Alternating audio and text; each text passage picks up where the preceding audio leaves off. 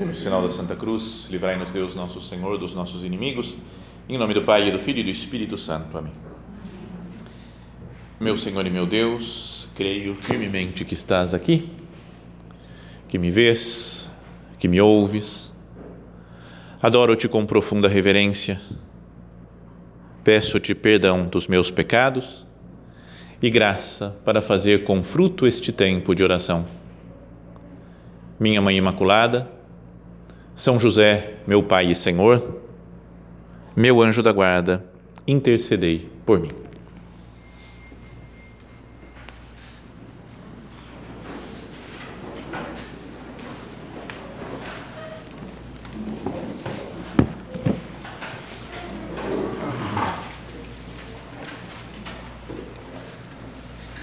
Logo depois de falar que nós somos, todos os cristãos, são sal da terra, Jesus usa outra comparação né, que tínhamos anunciado já, que é vós sois a luz do mundo. E continua fazendo uma comparação né, tanto com uma cidade quanto com uma, uma lâmpada. Diz assim: uma cidade construída sobre a montanha não fica escondida. Né, uma cidade no alto de uma montanha, talvez até dizem alguns, onde Jesus estava falando no Sermão da Montanha ali nas margens do lago né, de Genezaré, do Mar da Galileia, tem uma das cidades ali que estava no alto de uma montanha. Jesus pode até apontar para ela, né, enquanto está explicando as coisas, falou assim: está vendo uma cidade lá no alto da montanha? Não dá para esconder, né, porque tem luz e todo mundo vê. Não fica escondida. E depois explica: não se acende uma lâmpada para colocá-la debaixo de uma caixa, mas sim no candelabro, onde ela brilha para todos que estão em casa. E então volta Jesus a falar daqueles que estão seguindo, que estão ouvindo suas palavras, diz: Assim também brilha a vossa luz diante dos homens, para que vejam as vossas boas obras e louvem o vosso Pai que está nos céus. Às vezes a gente pode se preocupar né, de que vejam as nossas boas obras. Fala, será que não é orgulho, né, soberba, vaidade? Mas será que eu tenho as pessoas, eu tenho, não tenho que fazer tudo escondido? Então, uma coisa é, é, real ser como o sal que fica escondido né, e vai transformando as, a matéria que ele toca, mas ao mesmo tempo que a gente não se preocupe, né, que vejam as nossas boas obras, desde que elas sejam para isso daqui, para que louvem o vosso Pai que está no céu, para que glorifiquem o vosso Pai que está nos céus e não procurando a nossa própria glória. Mas vamos pensar então nessa imagem de Jesus de sermos, cada um dos cristãos, ser a luz do mundo. A nossa oração, agora pensamos para Ele que Ele nos ensine, fala Senhor, me dá mais luz para eu entender o que, que é ser luz. Luz do mundo. Já uma primeira coisa que poderíamos pensar é que nós não viemos a este mundo para nós mesmos, assim como uma luz não ilumina ela mesma, ela ilumina os outros, né? os que estão fora dela. Tem uma luz que ela, ela mesma é brilhante, mas não é, digamos assim, ela não se preocupa em ser brilhante, mas o objetivo de uma luz não é que ela fique acesa, mas que ela ilumine as outras coisas que estão ao seu redor. Né? Senão, essa, essa ideia de colocar dentro de uma caixa, se eu acendo essas luzes aqui da capela, por exemplo, e coloco tudo dentro de uma caixa e fica tudo aceso, não serve para nada, o resto continua escuro dizia Dom Bosco, né, São João Bosco falava essa frase, né, que o Senhor colocou-nos neste mundo para os outros. Então acho que é bom que nós consideremos isso logo ao pensar né, na luz do mundo, que eu estou aqui para os outros. Às vezes a gente pode se preocupar muito com a santidade pessoal quase que pensando numa, numa perfeição pessoal, falou, eu tenho que fazer isso porque eu tenho que fazer aquilo, eu tenho que dar conta do recado, eu tenho que melhorar nisso, eu tenho que adquirir essa virtude, eu tenho que tirar esse defeito. São coisas reais, né, verdadeiras, mas que não seja só por mim mesmo. Para olhar para mim e ficar contente comigo porque eu melhorei. Né? O sal, ele salga outras coisas, protege da corrupção outras coisas e a luz também ela ilumina outras coisas, outras pessoas. Então, consideremos isso ao começar né, nossa meditação, que somos luz para alguém, luz para os outros, luz para o mundo. Parece que naquela época, também há dois mil anos, ouvi dizer que chamavam alguns rabinos, sabe, os rabinos eram gente especialista na lei, espécie de guias né, do povo judeu, que algumas pessoas o seguiam, porque davam, tinham ensinamentos né, de sabedoria, os rabinos, e alguns deles, que eram especialmente sábios, profundos, conhecedores da lei de Moisés, eram chamados de luz do mundo.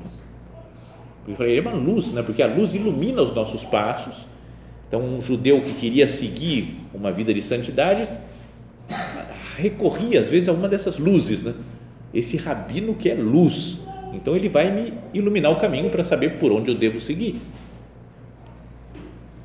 Eram algumas pessoas especiais. Aí vem Jesus e diante da multidão que o segue, os apóstolos, mais outros discípulos que o seguiam, homens, mulheres, crianças, idosos, ele fala para todos vocês que estão me seguindo: vós sois a luz do mundo. Como que fala, não é só um rabino ou outro que recebeu uma iluminação especial, ele pode iluminar os outros. Todos os que são de Cristo devem iluminar. Então, que nós nos, nos sintamos é, incluídos dentro desses seguidores de Cristo que devem ser luz. Porque às vezes a gente pode pensar, né, que fala assim, mas eu não, eu não sou luz nenhuma. Veio uma vez uma pessoa aqui, né, conheceu o centro do Opus Dei, e nem sei quem era, mas uma, alguma senhora que veio aqui e conheceu as pessoas que moravam aqui na casa, conheceu uma, outra, viu as virtudes, e falou: Nossa, elas são todas luz para nós. É uma luz que brilha delas. Né? Falava para elas isso, elas riam, porque falavam: ah, Que luz o que eu sou? Tenho pecados, tenho misérias como, como qualquer outra pessoa. Mas é que é assim, mas a gente deve ser, né? todos nós apesar de não nos sentirmos luz, somos luz. Todos os cristãos, pela graça de Deus que mora em nós. Agora, ouvir essa expressão, né, luz do mundo, tem algo de grandioso e algo ao mesmo tempo muito pequeno, né, muito pobre. E essas duas coisas estão unidas nessa imagem da luz do mundo. Jesus fala: Vós sois a luz do mundo. Não é a luz do seu bairro só você tem que iluminar o seu bairro. Não é iluminar a Galileia, onde Jesus estava falando, ou mesmo o território todo de Israel. É luz do mundo. O que Cristo pede para nós é que a gente ilumine qualquer pessoa que venha ter contato conosco. E pelos, a gente pode ter contato com muita gente pessoalmente, contato de, de escrever para outras pessoas, pelas redes sociais, a gente pode dando doutrina de Cristo, a gente pode iluminar o mundo inteiro. Cada um veja como pode fazer isso, né? como fazer apostolado, como evangelizar. Quanto mais pessoas, melhor, mas ah, o que, que eu tenho que fazer, Jesus? Você me colocou aqui nesse mundo para iluminar, o que, que eu estou fazendo de luz, de ser luz para os outros? Isso é uma coisa grandiosa, mas ao mesmo tempo, o que será que aquelas pessoas que ouviam Jesus, aqueles apóstolos, entendiam quando ele falava de luz do mundo? Uma coisa é o sol, né? que é a única coisa que iluminava. Mas se vai pensar em alguma iluminação artificial, não existe. Agora, a gente tem um monte de coisa né, que ilumina. Pode ter um holofote, uma coisa gigantesca, né, que ilumina muita coisa. Não é até, não sei se vocês se lembram, né, quando foi eleito o Papa Bento XVI, tinha fotos né, da Praça de São Pedro, à noite, todo mundo lá reunido, e uma outra luzinha de uma pessoa com uma lanterna, não sei o que, em 2005 foi. Depois, quando foi eleito o Papa Francisco, em 2013, todo, toda iluminada a praça, porque todo mundo tinha seu celular, então iluminou, fez uma onda de luz, todo mundo tirando foto, né?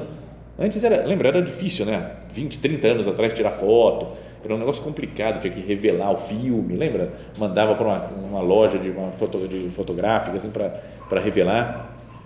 E agora todo mundo tem a sua luz, tem a sua, né, a sua fonte de luz fácil. Com essas chuvas, em alguns lugares, alguns meses atrás, o mês passado, acabou energia em muito lugar. Não é? Antes, lembra como é que era? Você tinha que procurar onde é que tem vela na casa, né? sair procurando, assim, um fósforo. abria uma gaveta, achava uma vela lá no fundo, acendia, iluminava um pouquinho. Agora todo mundo tira o celular do bolso e vai iluminando as coisas que precisa. Então, tem luz de laser, luzes poderosas. Na época de Jesus, lá dos apóstolos, a luz, né, a lâmpada que eles entendiam, era uma lampadinha meia boca, de barro, assim, às vezes, e punha um pouquinho de óleo e acendia e ela ficava, durava enquanto tivesse óleo. Lembra aquela parábola que Jesus fala das, das virgens sábias e prudentes que levavam óleo para reabastecer a lâmpada? Então, é, a ideia de lâmpada, de luz que eles tinham, aquela uma conchinha, assim, quase com um pouquinho de óleo e saía um foguinho.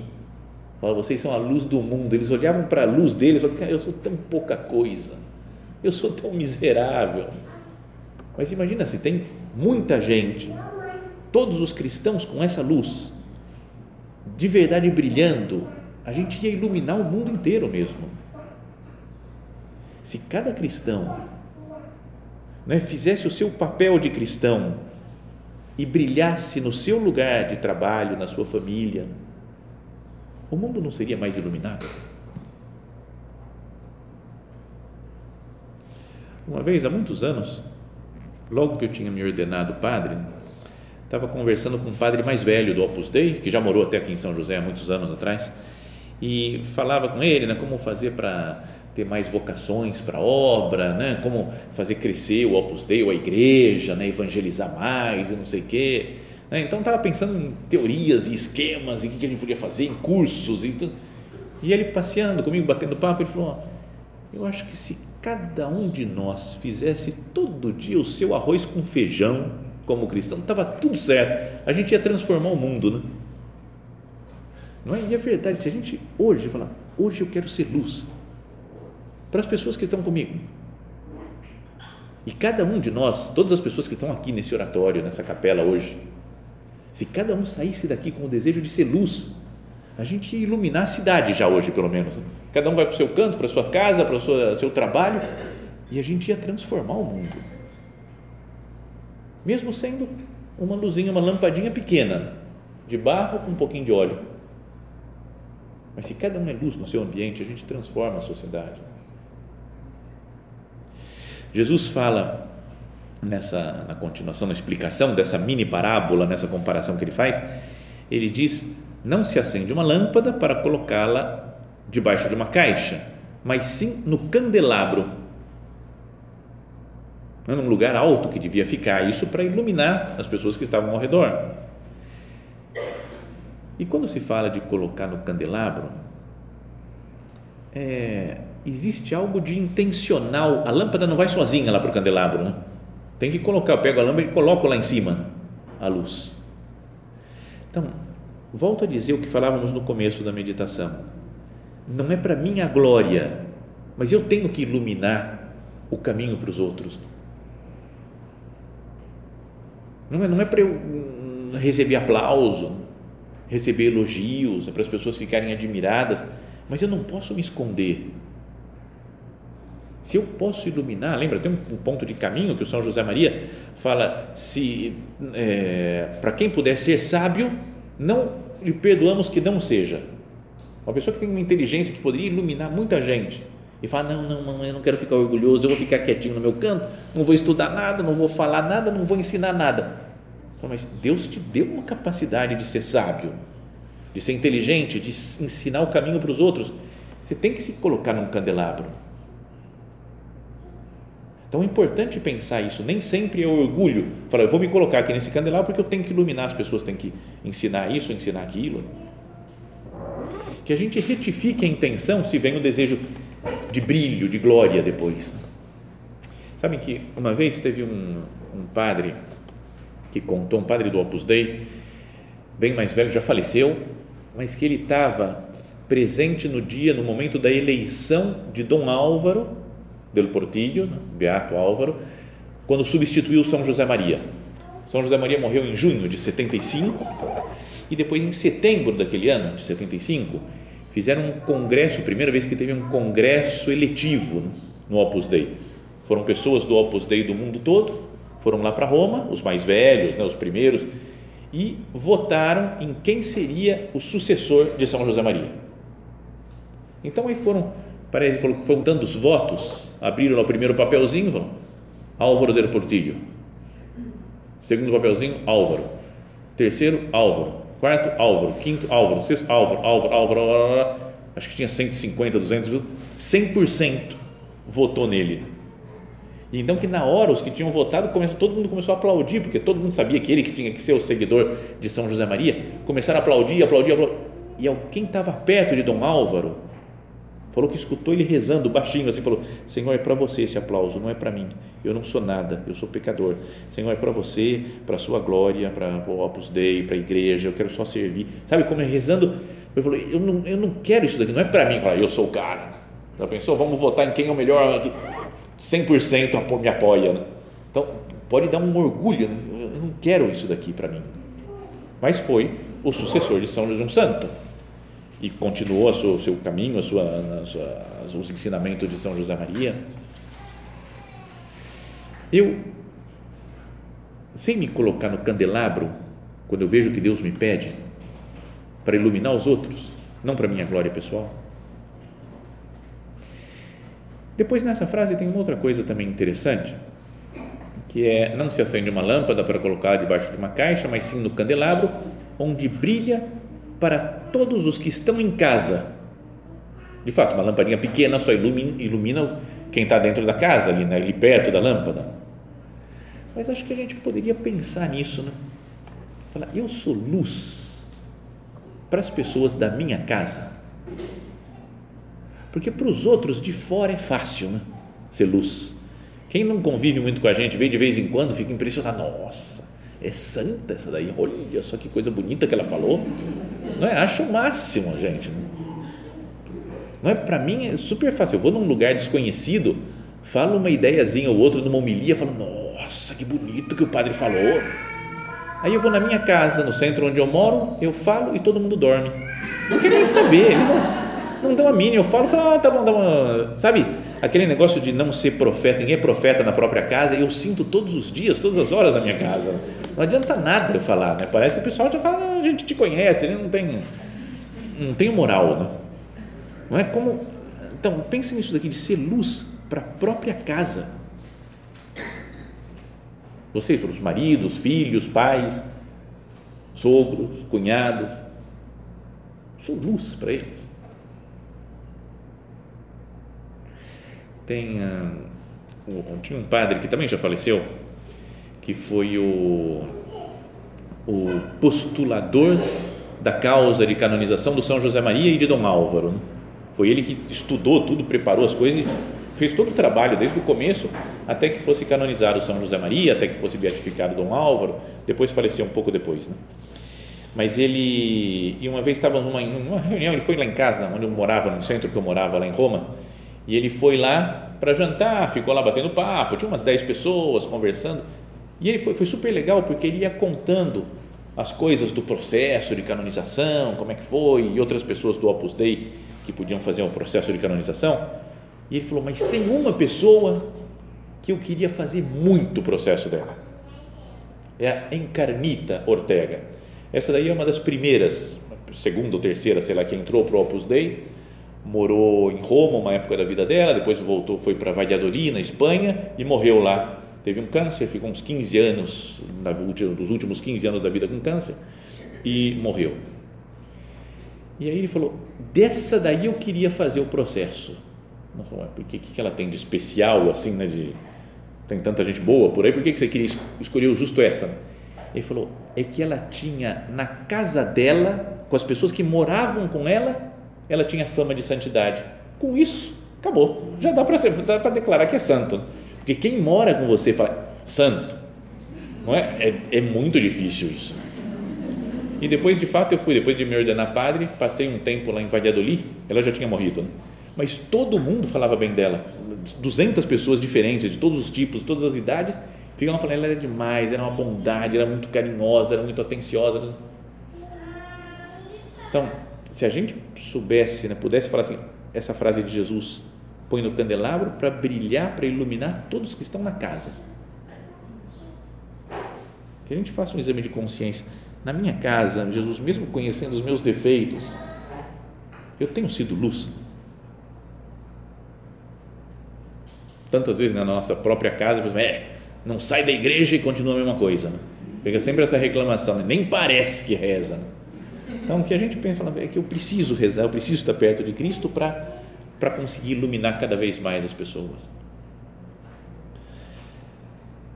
Depois, outra coisa da luz na casa é que ela dá segurança. Uma casa iluminada, a gente entra com muito mais tranquilidade. Vai falar, você vai à noite numa casa que você não conhece, está abandonada a casa e não tem luz, escuro. O natural é sentir medo já, falar, tem alguma coisa ruim aí. Mas se eu acendo todas as luzes da casa e vejo que não tem nenhum problema, isso me dá segurança. O lugar escuro dá medo para as crianças e também para quem não é tão criança. Eu transmito segurança como luz, transmito segurança para as pessoas. As pessoas sabem por onde ir, por onde caminhar. Pela minha vida espiritual. Não é que tem gente que tem vida interior profunda e que transmite segurança para a gente? Você fala um problema, a pessoa fala: Não, tranquilo, vamos, vamos colocar isso nas mãos de Deus, né? porque Deus pode resolver esse problema, vamos confiar mais nele. Eu sou dessas pessoas que conseguem, pela vida espiritual, por ter uma intimidade profunda com o Senhor, transmitir segurança aos outros. O que, que é ser luz? Aí tem, vamos recorrer à carta de São Paulo aos Efésios, porque ele fala lá no final, no capítulo 5 da sua carta aos Efésios, ele fala que nós somos luz também diz assim, né? Outrora ereis trevas, mas agora sois luz no Senhor. Talvez falando para aqueles primeiros cristãos da cidade de Éfeso que tinham sido batizados. Antes eles eram pagãos, né? viviam uma vida mundana, mas agora vocês se converteram a Cristo, têm fé nele, foram batizados, então agora sois luz no Senhor. Então ele fala: procedei como filhos da luz. Então vocês têm que se comportar agora como filhos da luz. E o fruto da luz é toda espécie de bondade e de justiça e de verdade. Isso pode servir para a nossa meditação também. Fruto da luz é toda espécie de bondade. Eu sou bondoso com as pessoas, sei compreender, sei sorrir, entender os problemas dos outros. Justiça, né? procuro fazer justiça, ajudar as pessoas, ou, ou, ou todo fruto de é, toda espécie de verdade. A sinceridade faz parte também de ser luz para os outros, não ser uma pessoa meio que fica enganando, que fala as coisas mais ou menos pela metade, que não explica direito. Continua São Paulo dizendo: discernir o que agrada ao Senhor e não te, tomeis parte nas obras estéreis das trevas, mas pelo contrário, denunciai-as. Tem obras estéreis das trevas. Eu não vou entrar nesse mundo que se afasta de Deus, que nega aquilo, mas eu vou denunciar isso, como falávamos antes do ao considerar de ser sal da terra. Não posso ser omisso, conivente com os pecados, com os erros que existem por aí. Denunciai-as, né? isso daí é ser luz do mundo o que essa gente faz em segredo é vergonhoso até dizê-lo, mas tudo que é denunciado é manifestado pela luz, e tudo que é manifestado torna-se claro como a luz. Eis porque se diz: Desperta, tu que estás dormindo, levanta-te dentre os mortos e Cristo te iluminará. Portanto, ficai bem atentos à vossa maneira de proceder, diz São Paulo. Procedei não como insensatos, mas como pessoas esclarecidas que bem aproveitam o tempo presente, pois esses dias são maus. É, eu sei aproveitar o tempo presente, que não é fazer muitas coisas, mas fazer tudo sempre na presença de Deus, fazer tudo sempre com amor.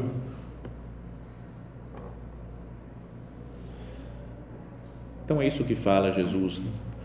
Se luz brilhar, né? assim brilhe a vossa luz diante dos homens para que vejam as vossas boas obras e glorifiquem o vosso Pai que está no céu. Pelas minhas boas obras, as pessoas têm glorificado a Deus. Né? Tenho levado as pessoas, minhas amigas, meus parentes, para que se encontrem com Deus de verdade. Dizia alguém que essa, essa expressão de Jesus, as duas né, que falavam, ser sal da terra e ser luz do mundo, devem ser como que sinais distintivos do cristão. Como é que as pessoas que as pessoas percebam que nós somos cristãos por ser sal e por ser luz.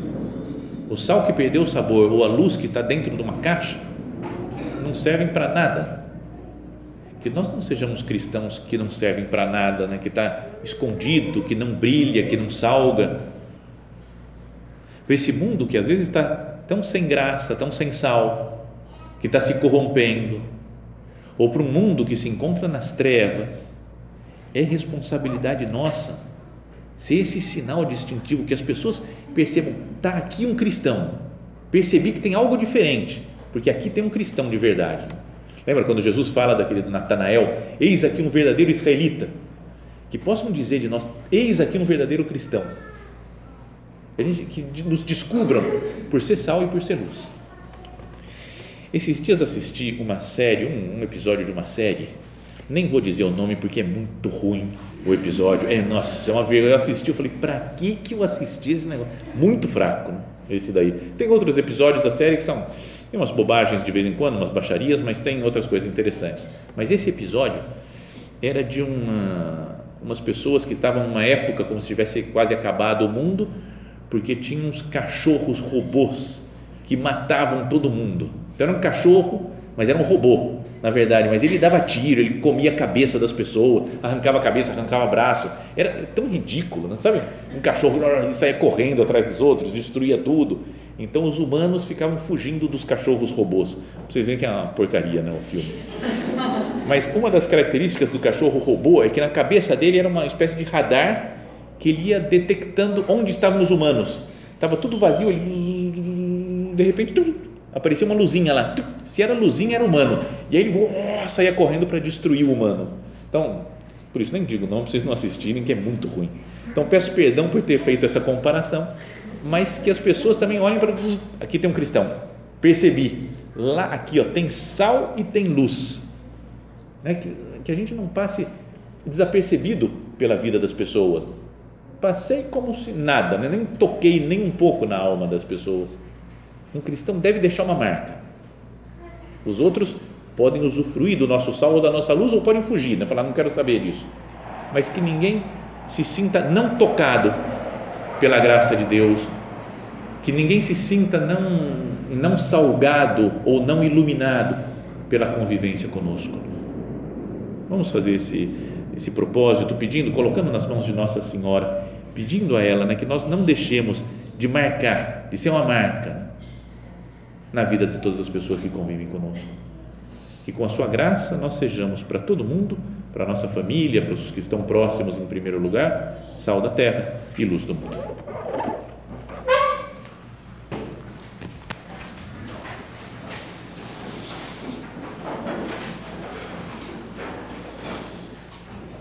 Dou-te graças, meu Deus, pelos bons propósitos, afetos e inspirações que me comunicaste nesta meditação. Peço-te ajuda para os pôr em prática. Minha Mãe Imaculada, São José, meu Pai e Senhor, meu anjo da guarda, intercedei por mim.